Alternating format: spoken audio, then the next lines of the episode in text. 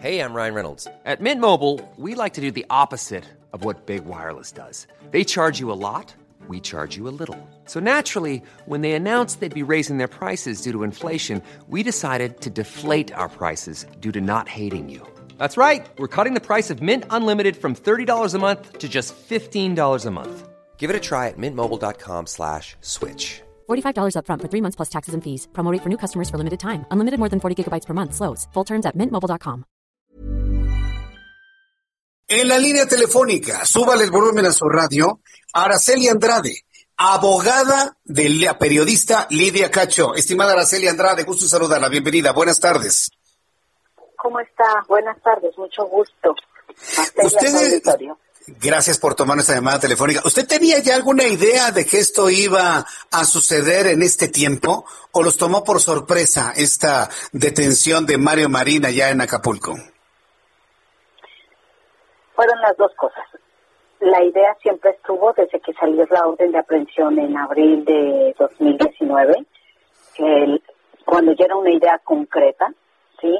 Y la Fiscalía Especializada de Delitos contra Periodistas, pues nos mantenía tanto al equipo jurídico de artículo 19 y a una servidora sobre los avances en la localización del señor Marín, pero pues realmente siempre fueron eh, diciéndonos no, no se le encuentra, eh, pensamos que está por allá, por acá, porque realmente el señor Mario Marín eh, usó todos sus recursos eh, económicos, políticos, materiales para evadirse de la acción de la justicia.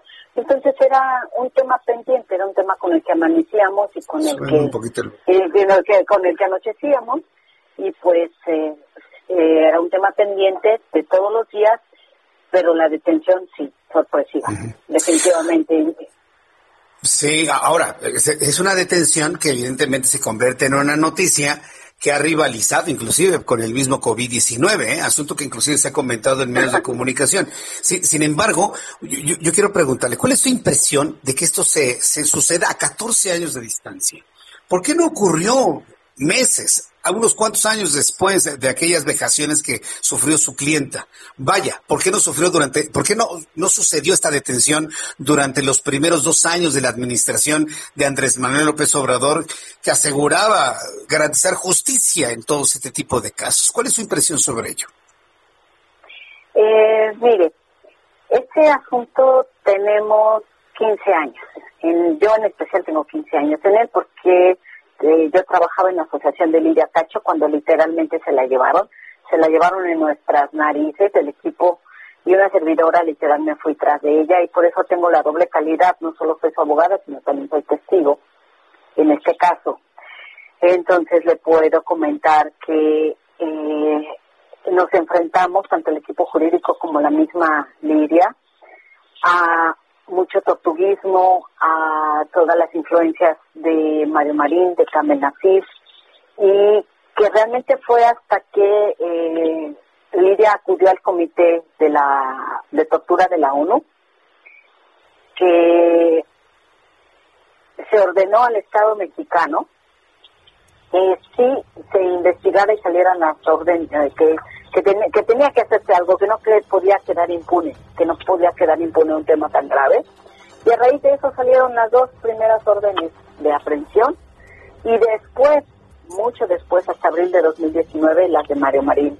Esto trasciende cualquier sexenio. Sí. ¿Qué quiere decir con esto? Trasciende cualquier sexenio, trasciende cualquier color, trasciende cualquier partido y trasciende Bien. cualquier gobierno. Se lo digo de manera puntual y honesta. No tiene sí, nada que ver con ningún sistema de gobierno. Eh, abogada Andrade, usted me hablaba de que este finalmente fue un caso que trascendió a los sexenios, pero no debió haber sido así, ¿no? Esta justicia debió haber llegado hace muchos años, ¿no cree usted? Sí, definitivamente sí lo creo. Eh, se hubiera ah, eh, se hubiera ahorrado incluso el tema de este allanamiento a la morada de Lidia en, en fecha reciente que la ha obligado a ella a exiliarse.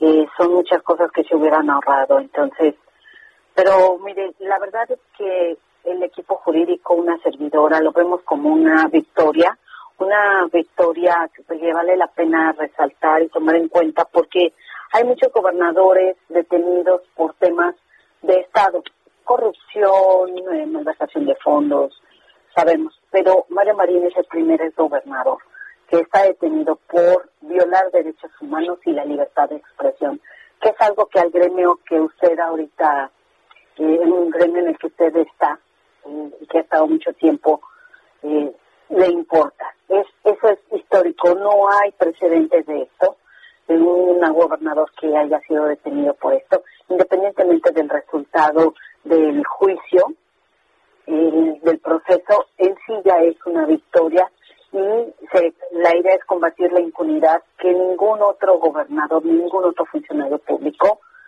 al ver sus recursos materiales, políticos, económicos, piense que con eso pues tiene derecho a coartar la libertad de expresión, a intimidar, a amenazar y a burlarse, como lo escuchamos en las lamentables llamadas del 14 de febrero de 2016, burlarse de la gente, eh, burlarse de las personas desde ese lugar de prepotencia. Me parece que es una victoria, no obstante la justicia no se ha logrado. Esta es una victoria. La justicia se lograría, se va a lograr con una sentencia condenatoria.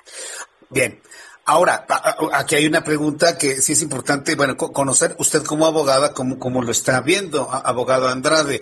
Eh, aunque el delito de tortura, que es en este momento el que se está deteniendo a Mario Marín, más allá de sus ligas con grupos de pederastas y, de este tipo de crimen organizado, pero en este momento la razón por la cual se detiene es por el delito de tortura. Entendemos que el delito de tortura es un delito grave y cuya pena es inconmutable, eso lo sabemos. Sin embargo, han pasado 14 años y seguramente los abogados van a argumentar la caducidad de los delitos imputados.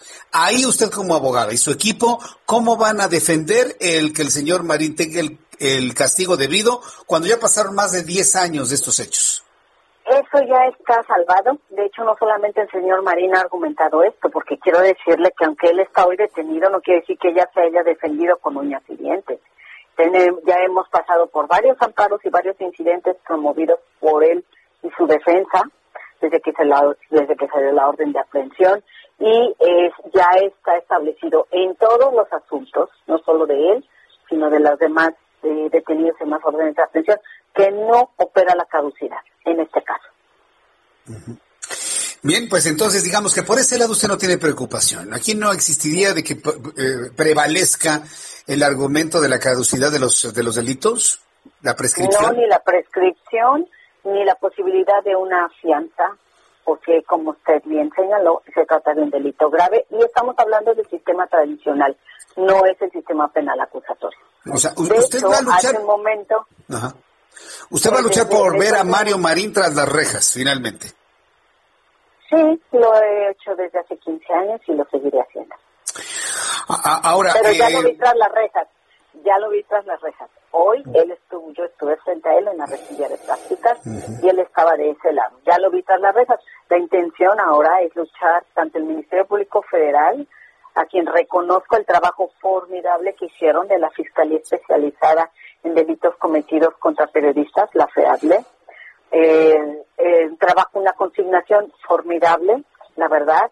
El Ministerio Público adscrito, el Ministerio Público Federal también hemos hecho un gran equipo, por supuesto el artículo 19. Todos estamos del mismo lado luchando por una sentencia condenatoria. Muy bien, pues vamos a ver finalmente por dónde circula esto. ¿Qué va a pasar con su clienta? ¿Va a regresar a México o se va a mantener en el pues autoexilio luego de lo ocurrido en su casa y con el asesinato de sus mascotas? ¿Se va a mantener fuera de México o va a regresar a nuestro país? Mire, ella tiene que seguir las recomendaciones de la Comisión Interamericana de Derechos Humanos. Eh, tiene que ser cuidadosa, esas decisiones las toma ella, pero siempre de una manera prudente. Eh, no podría yo hablar sobre su decisión de dónde está, dónde se mueve, definitivamente no, sería una irresponsabilidad mi parte. Esa es una decisión que ella toma y la, la toma de manera informada y consciente, pero definitivamente tiene que tiene que cuidarse porque, pues sí, el, la amenaza, el, el temor fundado existe. Y eso, y eso lo expresé hoy en el, en el juzgado frente al señor Mario Marín, se lo expresé directamente al juez, porque el señor Marín pedía pidió, literal, que le fuera permitido, permitido un arresto domiciliario debido a su edad, a el temor de contraer COVID y debido a un dolor lumbar que presenta a todos los riñones, solicitó un arraigo, un arresto domiciliario. Tanto el Ministerio Público como una servidora argumentamos que eso no debía concederse debido a que el delito es grave, al perfil que tiene el, el, imputado, al perfil que tiene el señor, de su tema de salud y que se puede atender perfectamente dentro de la cárcel y todas las medidas, toda la, protección de sus derechos humanos y que pues el señor se, se estuvo sustrayendo de la justicia y que la víctima tiene el temor fundado de que eh, miedo físico, afectaciones físicas y psicológicas en caso de que él fuera liberado, bueno, una, un arresto domiciliario, y el juez determinó no, no concederle ningún tipo de arresto domiciliario, se queda en la cárcel por el momento. Bien, pues yo quiero agradecerle mucho eh, a Araceli Andrade, el que nos haya tomado la llamada telefónica, conocer este caso, que ustedes lo mencionan como un verdadero triunfo en cuanto a, a la defensa de los derechos de Lidia Cacho, y por lo tanto entiendo pues de todo el periodismo mexicano para poder decir sin ningún tipo de señalamiento el producto de alguna investigación, como fue el caso de la periodista Cacho. Yo le agradezco mucho a Araceli el que me haya tomado la llamada telefónica. Saludos a Lidia Cacho y estaremos en contacto conforme vaya avanzando este caso del señor Mario Mari. Muchas gracias por su tiempo. Gracias a usted. Buenas noches. Hasta luego. Buenas noches. The secret to summer ready skin is here. Osea's number one best selling Andaria algae body oil, clinically proven to instantly improve skin elasticity and transform dry skin to silky, soft, and unbelievably glowing. Its signature scent of freshly squeezed grapefruit, cypress, and mango mandarin transports you to sun kissed summer days. Get healthy, glowing skin for summer with clean vegan skincare from Osea. Get 10% off your first order site wide with code GLOW at OseaMalibu.com.